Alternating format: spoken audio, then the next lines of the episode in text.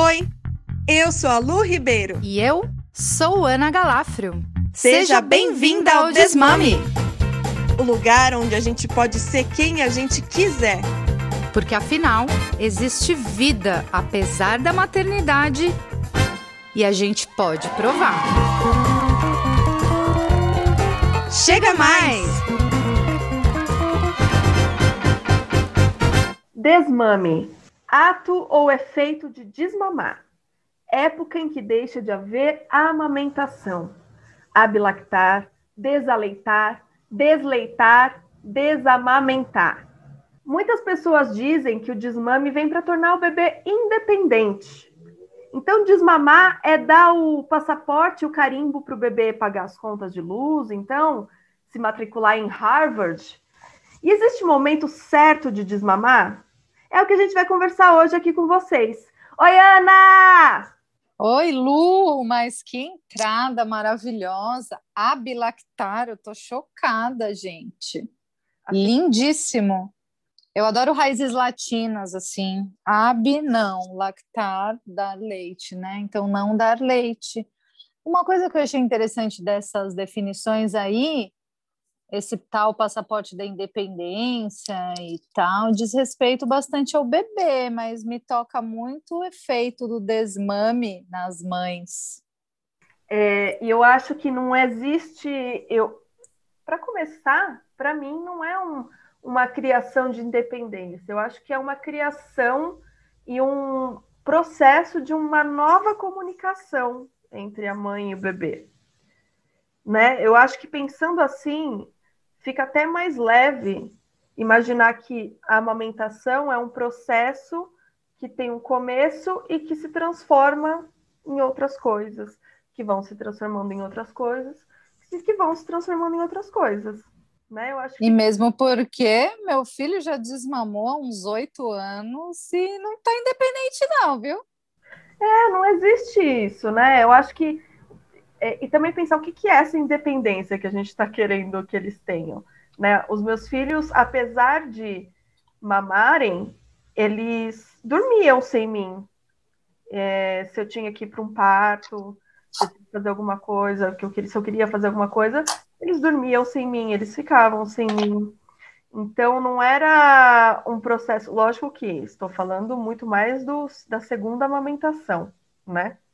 Porque a primeira era ainda aquela visão da caixinha da, da, do fechamento geral ali da criança, da mãe, do bebê. Né? Não, não posso mais fazer nada porque estou sendo escravizada pela essa amamentação, né? É, mas depois que eu fui entendendo, até mesmo na primeira amamentação, porque a gente foi tendo processos muito bonitos, e muito importantes para a nossa comunicação, depois que eu fui entendendo isso, ficou um pouco mais leve, sabe? O que, que você acha? Sim, não gosto da palavra independência, não. O ganho de autonomia é crescente desde o primeiro ganho motor, né? De rolar, de levantar em quatro apoios, de engatinhar, depois de andar. Eu que amamentei para além dos dois anos, a própria amamentação é muito mais autônoma. Fica ali aquela teta self-service à noite, né? A criança vem, pula o pai na cama, pula a mãe, abaixa a blusa e mama, você acorda, tá aquela criança mamando porque nem percebeu que foi até ali, né? Não. Então, é, eu lembro o Matias com uns nove meses fazendo altas, saía do colchão dele, ia para nossa cama e help yourself. Se servia mesmo. Eu gosto de pensar o desmame como um início de uma nova etapa, assim. Para mim foi dessa maneira das duas vezes. Da primeira vez, Nikiki, né? Niki que eu desmamei, eu engravidei. Eu também, na verdade, eu engravidei ainda amamentando. É muito louco porque eu percebi no segundo desmame também como eu já ciclava. A gente pode falar disso, inclusive, né? Podemos. Demora para voltar a ciclar em tempos muito variados. Tem mulheres que 40 dias pós-parto já têm primeiro ciclo menstrual. Eu demorei 17 meses na primeira vez e 19 na segunda. Nossa, Mesmo assim. A mim, igualzinho a mim. É, É, na primeira foram três meses. e na segunda foram 45 dias. Parabéns. mano, eu fiquei sem ciclar mais de um ano e meio. E isso é muito louco. E depois eu já estava ciclando, então já via uma, uma diferença ali na, na minha criatividade, na minha libido, no meu recolhimento e tudo mais. Mas depois do desmame, vem uma. Para mim, veio, bateu um apego muito grande aos outros bebês. Bom, como doula, isso foi até bom, né? Estar perto deles e apoiar outras mães, fazer doulagens pós-parto. Falei, agora meu caminho é esse aqui, é dar continuidade a esse afeto que eu tenho pelos seres recém-chegados, é, que chegaram de outros ventres, não do meu, né? Mas tem, não tem uma coisa louca? Eu falo para as mulheres, ah, você quer outro filho? Espera desmamar para você ver o que vai acontecer. Vai catar um pombo na rua, sem asa, vai levar para casa, sabe? Porque dá uma coisa, né? É, muda muita coisa, né? É, Eu não sei, assim, eu consigo falar pelo meu processo. Eu acho que a gente é, ouve muita coisa robotizada. Então, ah, com 40 dias acaba o puerpério, é, com não sei quantos meses começa a comer, seis meses começa a ingerir alimentação sólida, com um ano não sei o quê, e, e aí vai indo, né? Assim, existe uma, uma época correta para aquilo tudo acontecer e a gente esquece de olhar os nossos processos.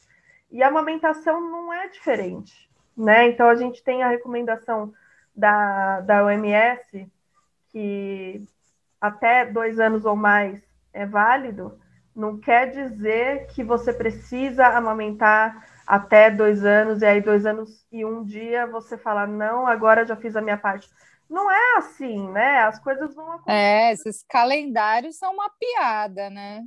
Uma grande... Não tem calendário nem dentro da barriga, então já descobri isso muito cedo, porque minhas gestações foram para depois de 42 semanas, né? Tive dois partos espontâneos, felizmente, mas foi muito além do que eu imaginava. E o desmame é a mesma coisa. Eu acho que o processo todo de desenvolvimento da humanidade, da Terra e do universo é espiralado, não é linear, não é de um dia, seis meses a amamentação exclusiva, seis meses e um ele vai comer a papinha que eu vou fazer, É, com sei lá quantas bases, né? é, Então é, é muito de observação. e ou determinar também por alguns comportamentos do bebê. Então, se ele já fala com você, ele já tem essa comunicação, ele não precisa mais mamar, né? Olha que, que, que a que ponto a gente chega. Eu lembro muito que tinha uma, uma frase que a gente ouvia muito e que botava um, um certo pânico, assim, né? Que tem os seus motivos, mas que botava um certo pânico. Que a, é, a partir do momento em que o bebê é, começa a ingerir alimentos sólidos, ele já está num processo de desmame. E aí essas mães ficavam loucas, pensando que, meu Deus, eu não quero que ele comece a comer porque ele vai parar de, de se, de- de se interessar pro meu, pelo meu peito e não sei o quê. Só que não, o processo de desmame acontece a partir do momento que o bebê começa a mamar, porque é um processo, né? Se é um processo, ele tem um começo, e se ele tem um começo, ele vai ter um fim, né? Ou ele vai ter uma continuidade com uma outra, um outro significado. Então, não, a partir do momento que o bebê começa a perceber que o mundo não é só um, peito, dois peitos, ele já está num outro processo. E isso não quer dizer que ele vai se desinteressar pelo peito, muito pelo contrário. É onde ele vai buscar a referência ao aconchego dele, né? Onde ele vai, é, ele sabe para onde ir quando ele, quando ele conhece, né, é, o caminho de, de, de saber que está seguro e tudo mais. Então, não, não é a hora que ele começa a falar, não é a hora que ele começa, sei lá, a fazer xixi no, no pinico. Não, não tem, não, não existe, né, esse processo. Sim. Eu acho que tem esse parâmetro da OMS, que é um parâmetro com uma medida de saúde pública, né? Nutricionalmente, no primeiro ano, é, os melhores nutrientes ainda vêm pelo leite, a principal fonte de nutrição ainda é o leite materno.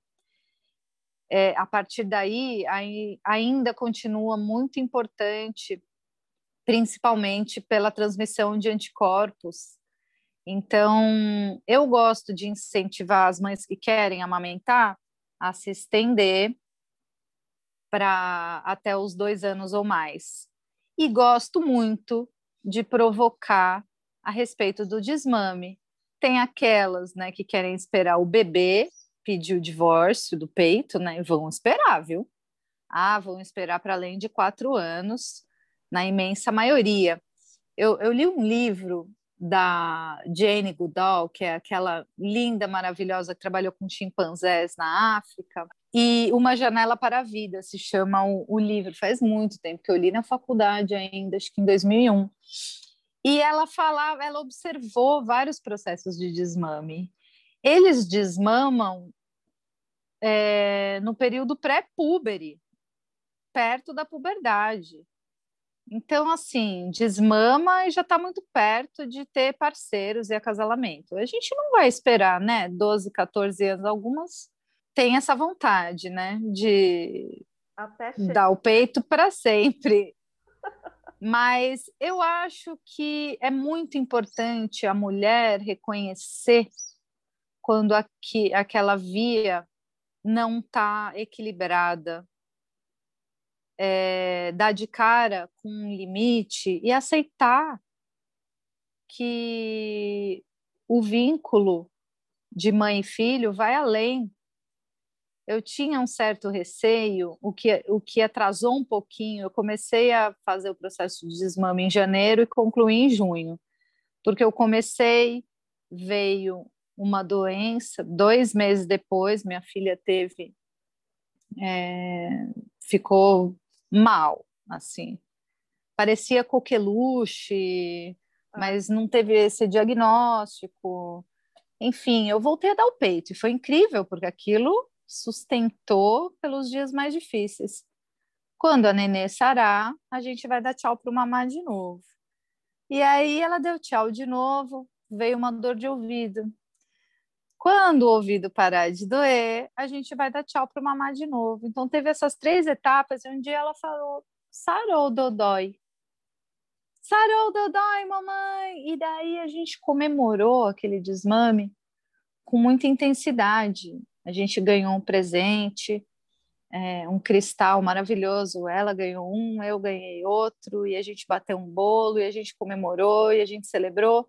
Mas porque eu já vinha começando desde lá de trás a sinalizar o fim daquele processo. Eu não estava totalmente esgotada, eu não deixei chegar, mas eu já enxergava o fim, sabe? Você já enxerga a linha de chegada lá na frente. E eu incentivo e atendo várias mulheres em processo de desmame que não conseguem negar algo que o bebê quer, elas têm e vão ter que colocar um não. Eu, eu acho que o, o, o meu processo também me fez querer trabalhar com essas mulheres em processo de desmame também, porque eu, eu parto de uma premissa que é: parou de fazer sentido, precisa mudar. Qualquer coisa na vida, né? Qualquer desmame na vida. Parou de fazer sentido, a gente precisa ver outros caminhos. Então eu comecei a observar, porque eu tive uma amamentação da Sara muito complicada, muito. Todas as dificuldades na amamentação vocês possam imaginar, eu tive. Eu tive é, mastite, eu tive candidíase mamária. Cara, eu tive é, pedaço do meu bico do peito caiu, é, a pega errada, muita, muita coisa foi acontecendo junto, assim, no, nesse processo. e que eu consegui retomar a amamentação dois meses depois que ela tinha nascido. É, e foi um processo bem solitário, apesar de eu ter pessoas, redes de apoio, é, pediatra, consultora de amamentação, as amigas, cara, muita gente me ajudou. Minha irmã chegou a, uma polêmica agora que eu vou falar. Minha irmã chegou a mamar em mim para poder tentar desentupir meu peito, cara. Foi foda. O quê? Ela deu uma, uma sugadela lá no. e foi foda. Assim, Sensacional. E porque eu tive é, muito, uma mastite muito feia, eu tive uma hipolactação, né? Então diminuiu o meu leite e a Sara começou a, a, emagrecer e chorava de fome. A gente foi descobrir que era isso, que ela estava emagrecendo. A gente teve que entrar com fórmula e eu fiz a translactação, que para quem não sabe é uma imitação ali da, da amamentação. A gente coloca um caninho onde o bebê suga no, no bico, mas sai pela, pela o leite por outra via também, para ele não desmamar e ao mesmo tempo estimular. Só que não foi suficiente, eu tive que entrar com medicação. É... E aí, um belo dia, eu acordei e meu peito fez chua, jorrou leite. E aí eu consegui suspender, mas foi um processo mesmo, assim, né? De, de desmame da, da translactação também, porque aí eu fui diminuindo para sentir como é que ficava. A hora que eu consegui, ela. E foi muito legal, assim, porque foi um dia, foi perto do Natal, é, ela dormia acho que sete da noite, então eu dava a última mamada, eu dava com o, o a, a, fazia a translactação. E nessa eu falei, já que jorrou, vamos ver como é que vai ficar essa mamada. E aí eu não coloquei e ela dormiu por cinco horas seguidas nesse dia. Então foi um processo que eu tive rede de apoio, mas não tive a minha família não me não me ajudava nessa, né? Era ou era 880, ou alguém falando que eu não, não ia conseguir amamentar, ou que eu ia morrer de câncer se eu tivesse se eu continuasse tentando fazer aquilo, ou ah, você é fraca porque eu amamentei com o peito desse jeito. Era assim, muita gente falando muita coisa, né? Então esse processo foi muito doloroso. Se eu passasse por ele hoje, sem ter passado por ele, é porque hoje eu teria experiência, mas se eu tivesse passado de novo, hoje eu teria optado ter desmamado mesmo e ter seguido com uma madeira, porque foi bem triste, assim, esse processo. Lógico que a vitória depois foi ótima, compensou, mas eu não sabia que ia chegar esse momento, né? Eu estava fazendo de tudo para. Então foi um processo insano. É, então eu valorizei muito a, a, a amamentação com, com a Sara. E muito esse meu limite, depois que eu ultrapassei ele, sabe? No puerpério. Depois que eu passei dele e vi que ganhei de presente uma depressão pós-parto é, e uma sensação que eu não queria ter mais, essa comunicação através da amamentação, ela sempre foi muito gostosa. Né? Lógico, foi muito difícil. É, é não vou falar que não foi difícil, não. Não gostava de acordar à noite era uma tristeza absoluta, assim, para mim. Mas é, a, o desmame mesmo, ele veio em partes, porque quando ela fez um ano, eu fiz a, a gente fez o desmame noturno. Não foi um processo é, gradual, mas foi um processo gentil, né? Foi um processo que ela estava acolhida, né?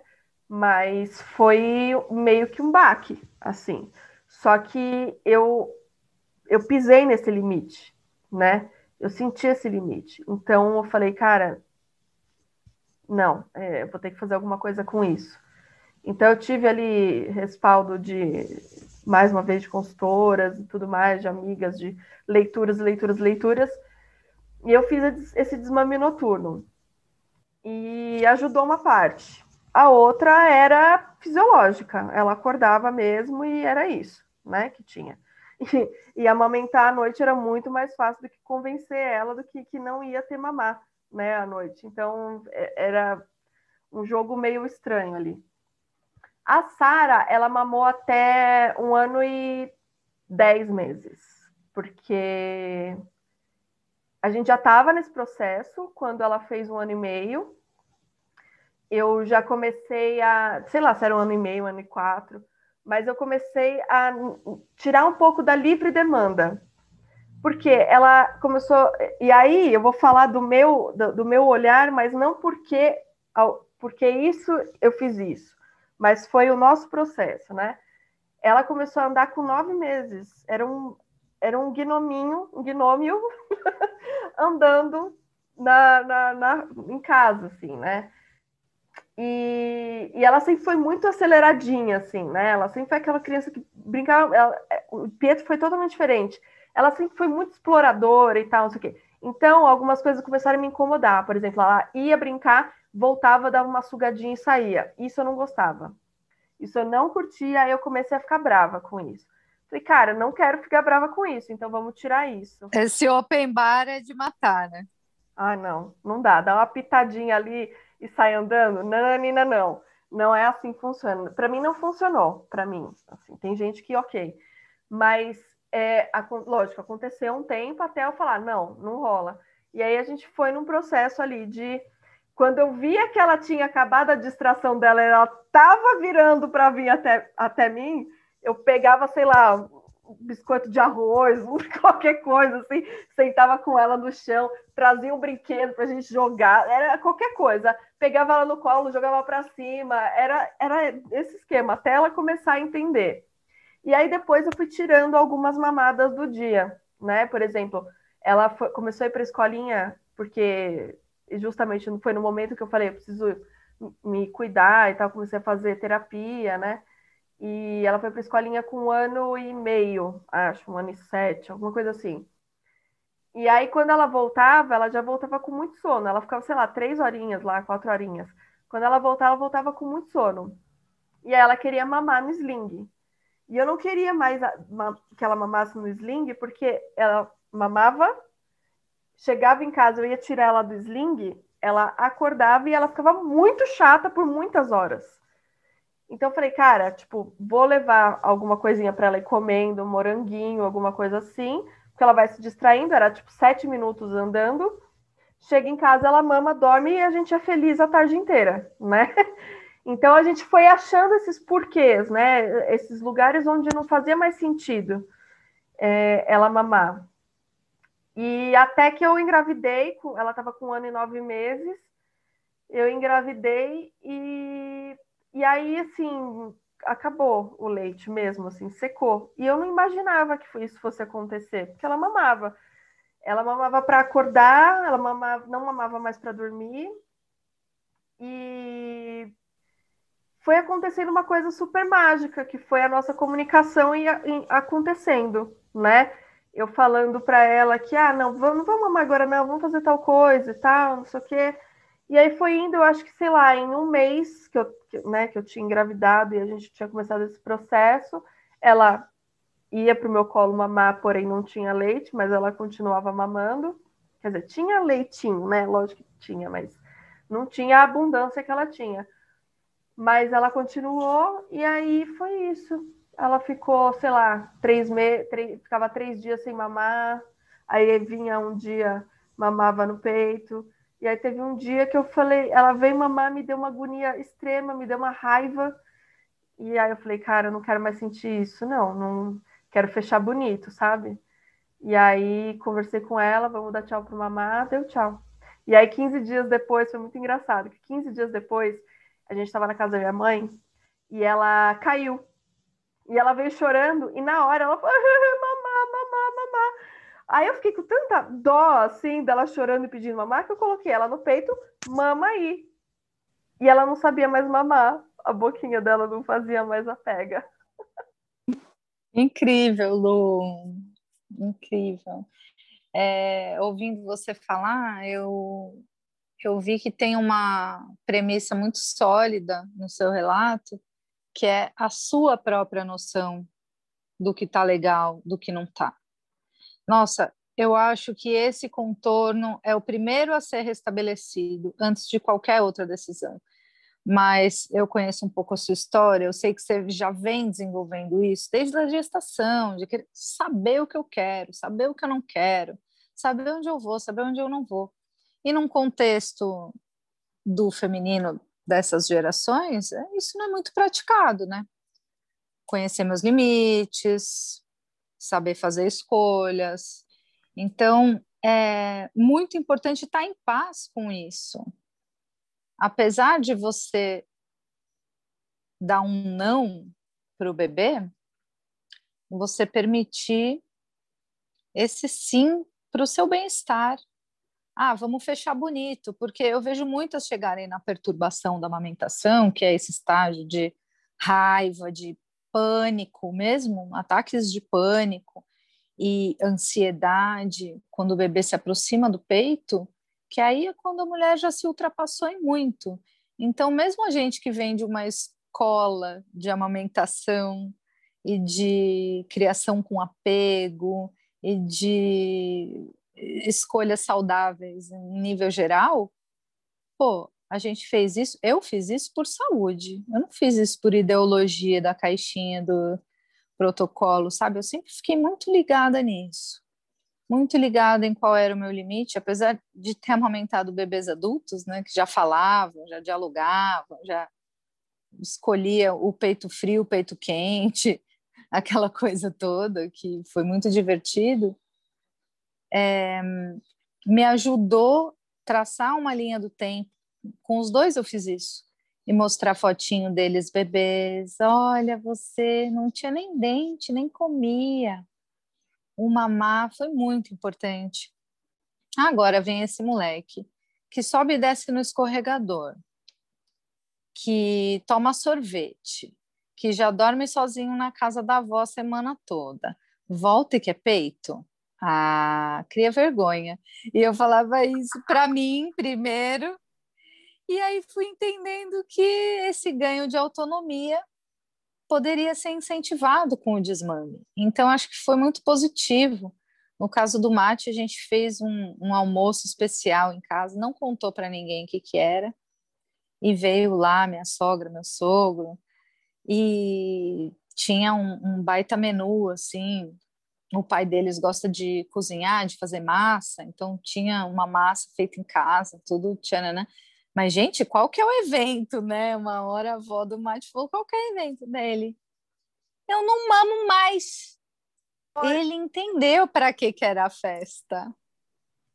Que coisa. E aí foi uma coisa feliz, apesar dele ter algumas vezes vindo com uma certa protesto, e eu acho isso absolutamente saudável e para mim também aprender a lidar com esses protestos desse pequeno taurino foi lindo, porque eu lido até hoje, meu povo, com os protestos desse taurino. Então, assim, é, ter confiança das minhas escolhas, dos meus limites, e eu me senti assim num resgate com, com esse corpo é, que durante a gestação assim, eu não deixava ninguém nem encostar no meu peito nem o marido da época que tinha algum interesse nisso e nem a criança que também tinha algum interesse nisso. Então, assim, ninguém encosta.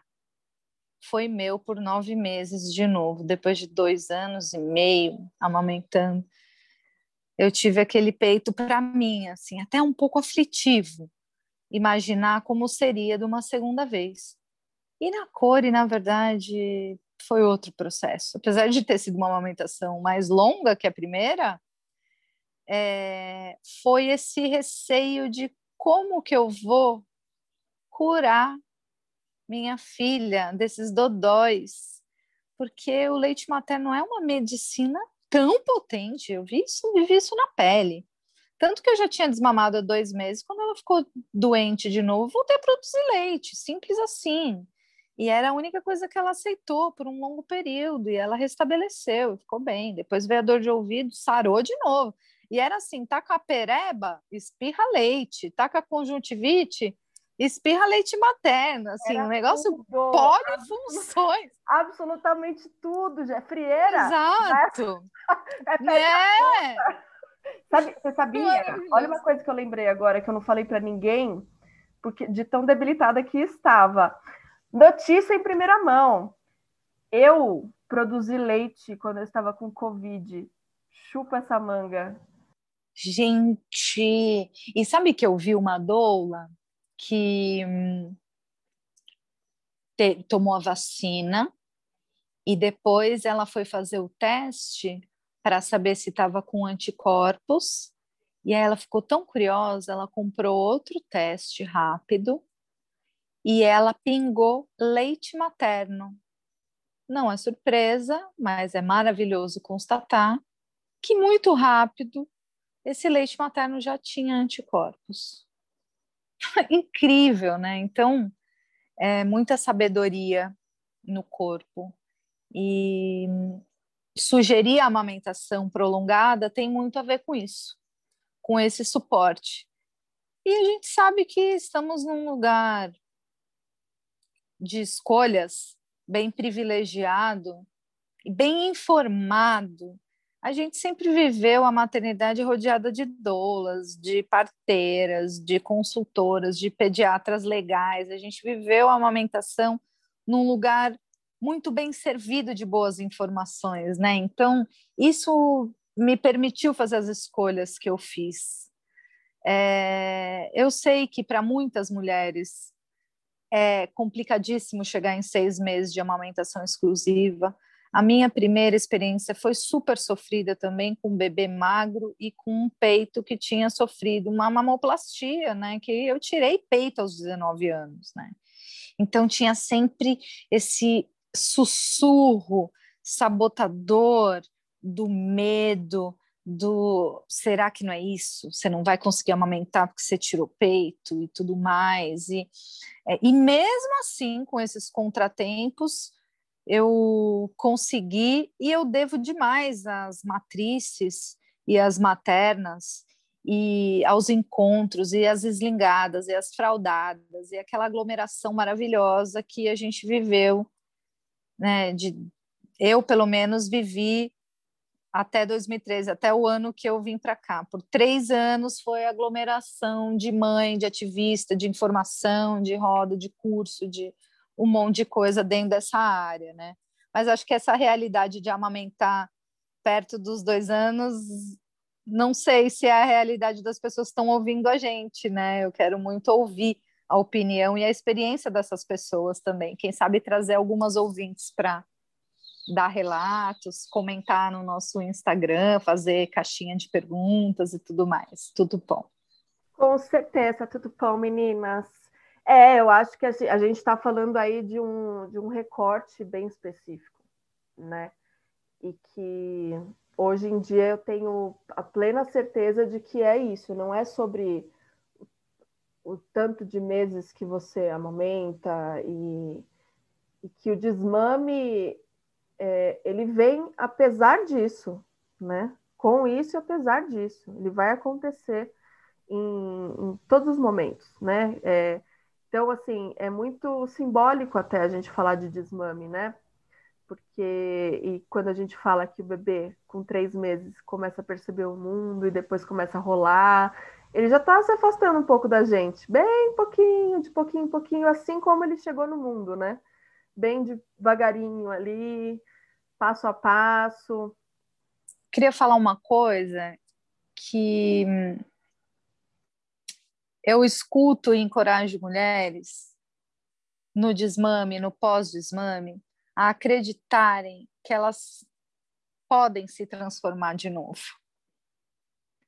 Porque tem esse lugar de celebrar e se apegar às vitórias do ser mãe, que às vezes atrasa um pouco o desmame, inclusive. Puta, foi tão difícil, agora eu vou ficar com isso. Pô, tá tão estabelecido e agora eu vou para onde? Como é que eu vou lidar com os momentos de tédio? Porque querendo ou não é prático pra caramba. Aquilo que você falou no episódio passado, né? Neném no peito, mamãe assistindo uma série aqui com um foninho no celular e vamos nós. É... Então, precisa de coragem para atravessar esse rio caudaloso do desmame, de ter coragem de dizer não, ter paciência nos protestos, e confiança para o sim que a gente tem que dar para a gente mesma. E o meu processo de desmame, que eu acho que o fim desse capítulo é, o capítulo, é, um, é uma abertura de um próximo, que pode ficar nas reticências. Um mês depois de eu desmamar, eu me separei. Idem.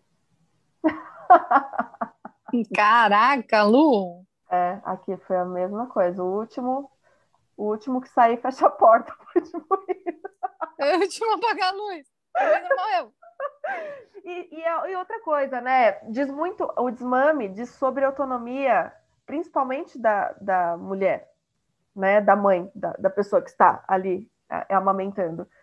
Porque a gente fica muito nessa situação de, ah, é, eu vou até quando o bebê quiser, mas ele sabe que ele pode falar que ele não quer, né?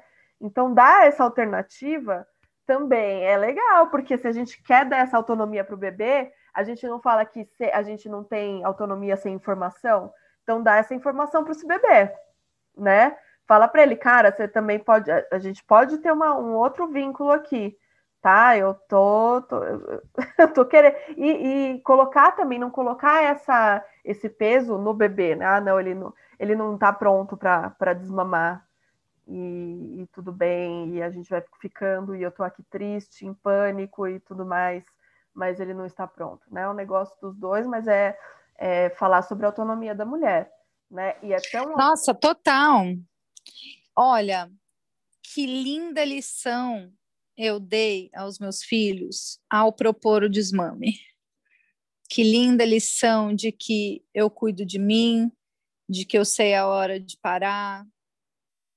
E até uma lição que eu poderia estender para outras áreas da minha vida e que eu aprendi ali nessa construção e reconstrução de relação com os meus filhos, é, mas valorizar o meu tempo, o meu corpo.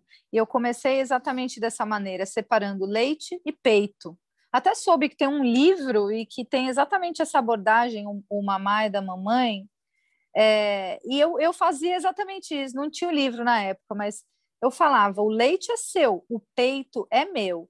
E aí, quando minha filha falava, o meu mamá, eu levantei a camisetinha dela, falei: com licença, filha, e aí chegou no mamilinho dela e falou assim: aqui é o seu, mamá. Esse daqui é o meu. O leitinho é seu. Então, meu, que lindo! Eu acho que a gente é, chega num outro lugar assim. E, e eu celebrei. Tive momentos de luto pós-desmame? Tive. Mas pequenos comparado à celebração que foi. Eu acho que dei o que tinha que dar, é, amamentei o que tinha que amamentar, amo, faria de novo, sabe? Mas não farei. O que eu quero dizer é, foram desafios que valeram a pena, que me fizeram crescer, amadurecer. Amo acompanhar mulheres nesses ciclos. É, acho que vale sim a pena e principalmente como exercício de autonomia, de força, que acho que é só assim que a gente vai vencer o patriarcado, né? Porque dá a impressão que uma mulher ter uma criança pendurada é uma prisão, dá a impressão que ela volta a ser aquela senhora do outro século. E não é, não, a gente está numa outra linguagem, né? Então não cai nesse nessa prisão. Eu não me sentia presa, eu me sentia fazendo escolhas, cara, porque justamente mulheres da minha geração não amamentaram, não tiveram apoio, não tiveram informação, tiveram um monte de dificuldades sem solução, é, aprisionadas e cheias de pudor em relação à mama, não ao leite, ou às vezes até ao leite, mas de ter que se esconder, de ter que se privar, de ter que regrar em horas, de contar horas, de contar minutos, de pôr uma planilha. Eu acho que eu mergulhei naquilo, pude mergulhar naquilo e foi grandioso, sabe? E eu saí do outro lado do rio, ai, livre, e eu tinha novas asas. Foi uma grande crisálida, dois puerpérios, e quando eu atravessei, eu tinha, tinha novas asas mesmo, querendo abrir e voar. Ai, que lindo. É, é isso. Tanto que a gente abriu tanto as asas que se divorciou.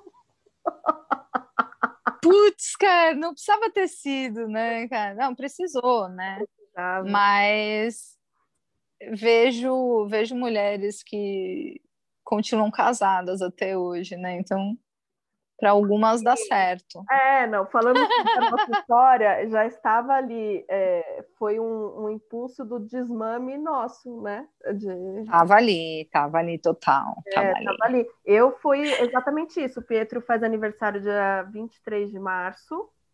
Ele desmamou no final de abril, não lembro que dia, mas em maio eu me separei. É, muito parecido. Muito parecido. Eu com dois anos e um mês quando, quando eu desmamei, e dois e dois quando eu me separei. E foi realmente assim uma, uma abertura até para eu é, me sentir segura com a relação dele para com o mundo, sabe? Estabelecida, né? É. Mais estabelecida. Uhum. É, e, e muito bem vinculada comigo. Não é desvincular da mãe, é pelo contrário, está muito bem alicerçado o nosso vínculo. É. Então, a partir de agora, vamos para um outro lugar, né? É. E que legal. Eu amei quando a gente conversou sobre a nossa ideia da página, de quais são essas mulheres que a gente hoje anda com, mesmo que virtualmente, se relaciona e acompanham a nossa nosso arco biográfico na maternidade também, né? Então são mulher, mulheres pós-puerpério. É, e aí quando esse nome apareceu, o desmome, que ele parece o desmame, mas ele tem a palavra mamãe ali, mesmo que em inglês, né?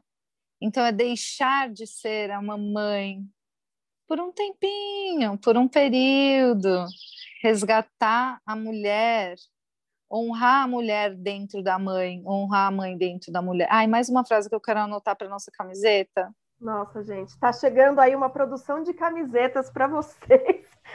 Cada, cada 10 minutos a gente tem uma frase aqui. Lindo, Lu. Amei. É, acho incrível. E também eu acho que é bom, importante a gente colocar que a gente está falando sobre a nossa realidade de amamentação, é, amamentação do, no, no, nosso peito, né?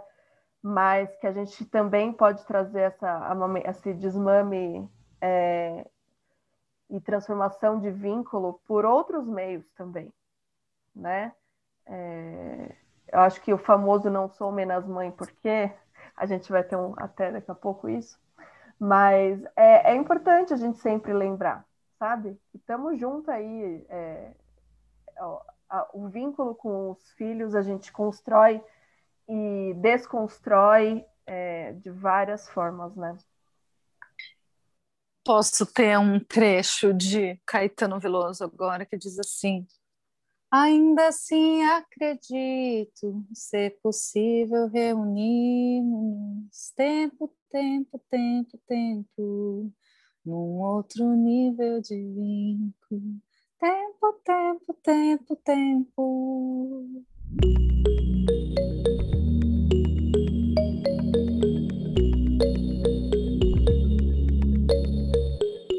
Então vamos para um quadro, Ana. Vamos para o nosso primeiro quadro, estreando aqui, que se chama o quê? Descarga mental.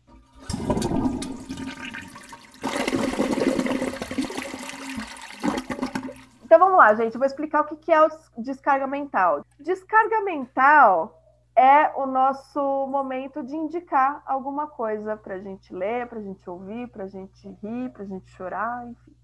Começa aí, Ana. Eu tenho indicação de um filme que eu assisti, acho que já faz uns dois anos.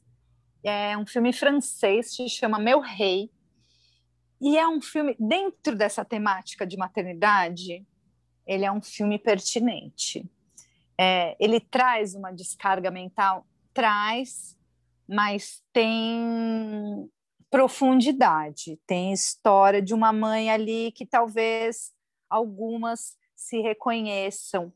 E é um filme com tempo é um filme com uma com beleza, com angústia. Eu gosto desse filme. Acho que tem a ver com o que a gente conversou hoje. Meu Rei é a dica e até na época que eu assisti ele estava na Apple TV. Não sei em que plataforma que ele pode estar hoje, mas como já é antigo, dá para achar, né? É, eu, eu não assisti esse filme. Eu tô olhando aqui para ver porque o nome não é me era estranho, mas eu eu não assisti. Vou assistir, vou colocar aqui, vou procurar onde que tá a plataforma. É, Boa. Plataforma tá? Bom, a minha indicação de descarga mental é a Pequena Lô. Gente, quem não conhece Pequena Lô não mora no Brasil e não acessa a internet. Porque e porque Rainha! É, gente, ela é maravilhosa, porque assim, é uma bela de uma descarga mental, porque ela me faz acessar a minha infância, as coisas que eu nem lembrava que aconteciam e que eu falo, hoje eu olho e falo, gente, mas acontecia com todo mundo. É, são aquelas, aqueles é, trechinhos de vídeo que ela faz que são tão marcantes e te levam, me levam para um lugar tão tão bonito assim de se lembrar da adolescência. Ela fala muito desse cotidiano de antigamente, principalmente, né? Ela tem algumas coisas do, atemporais, mas ela tem muita, muita coisa da, da, de infância, de adolescência, que apesar dela ser mais nova que a gente, ela ainda tem esse, esse lugarzinho anos 90, né, para trazer para gente. Então acessem aí TikTok, é, Instagram, eu não sei se ela tem YouTube, mas acho que não. Mas o Instagram dela é incrível, é, dá para gastar umas horinhas lá rindo, né? Dá, meu, maravilhosa. Gosto demais da Pequena Lu também. Boa dica. E agora, o que, que a gente vai fazer, Ana? A gente vai para mais um quadro aqui. Mais um quadro de agora se chama não sou menos mãe, por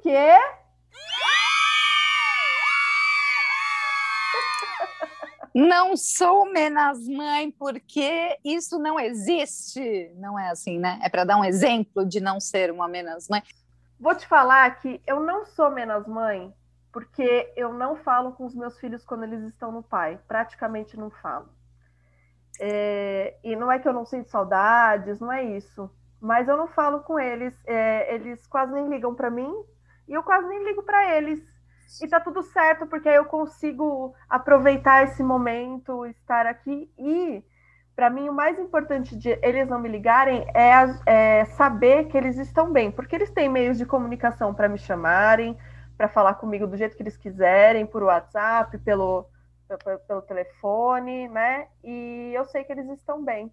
Então, e eu, eles estando bem, eu estou bem, eu estando bem, eles estão bem também, né? Me, meu, me identifiquei. Essa semana eu mandei um Skype para o meu filho, porque ele só tem o tablet, não tem celular. Filho, você está bem? E nada. No outro dia, filho, fala com a mamãe, você está bem? Daí ele, tô bem, mãe. Aí eu, credo. Aí ele mandou um, um emoji com aquela olhinho para cima, assim, tipo, ai, mãe, eu falei que eu tô bem, que mais você quer? Então, eu acho que eu amamentei demais as crianças, viu? Estão tudo independente agora, meu bem. Ai, tudo indo para Harvard. Sabe o que eu lembrei agora? Que falando rapidinho que eu lembrei do, disso aí, do, do desmame que a gente estava falando e tudo mais, e de Harvard, é que a Sara, ela desfraudou num dia e desmamou em outro, assim, seguido. E aí eu, que como assim? Foi muito louco, né? É muito louco. Nossa, quem sou eu? Para onde que eu vou, né? Maravilhoso. Já matriculei em Harvard. Pedala, mãe, pedala. e agora, gente, a gente tem um é, um quadro que a gente vai precisar de vocês a gente precisa de vocês nesse quadro, porque ele é o quadro vontade de expor, né, minha filha? É o Exposed da Desmami. a gente vai abrir uma caixa de perguntas no nosso Instagram, arroba, underline, desmome, e você traga para nós, com a segurança da confidencialidade e do anonimato, a sua exposição, aquela história que você gostaria de compartilhar com as suas amigas desmomes, mas que você não tem aquela certa coragem de postar na timeline da sua rede social podemos fazer por você. Histórias engraçadas, histórias dramáticas, histórias de violência, histórias de prazer. Compartilha que tá babado.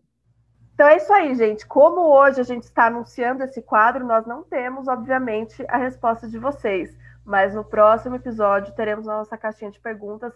Portanto, sigam a gente nas redes sociais, arroba desmome no Instagram e o nosso grupo de apoio no Facebook, que é Desmome também. E nós, também, independente do, do Desmome, também temos o nosso Instagram. O meu é luribeiro.eu e a Ana é Ana Galafrio, com dois N's e dois L's.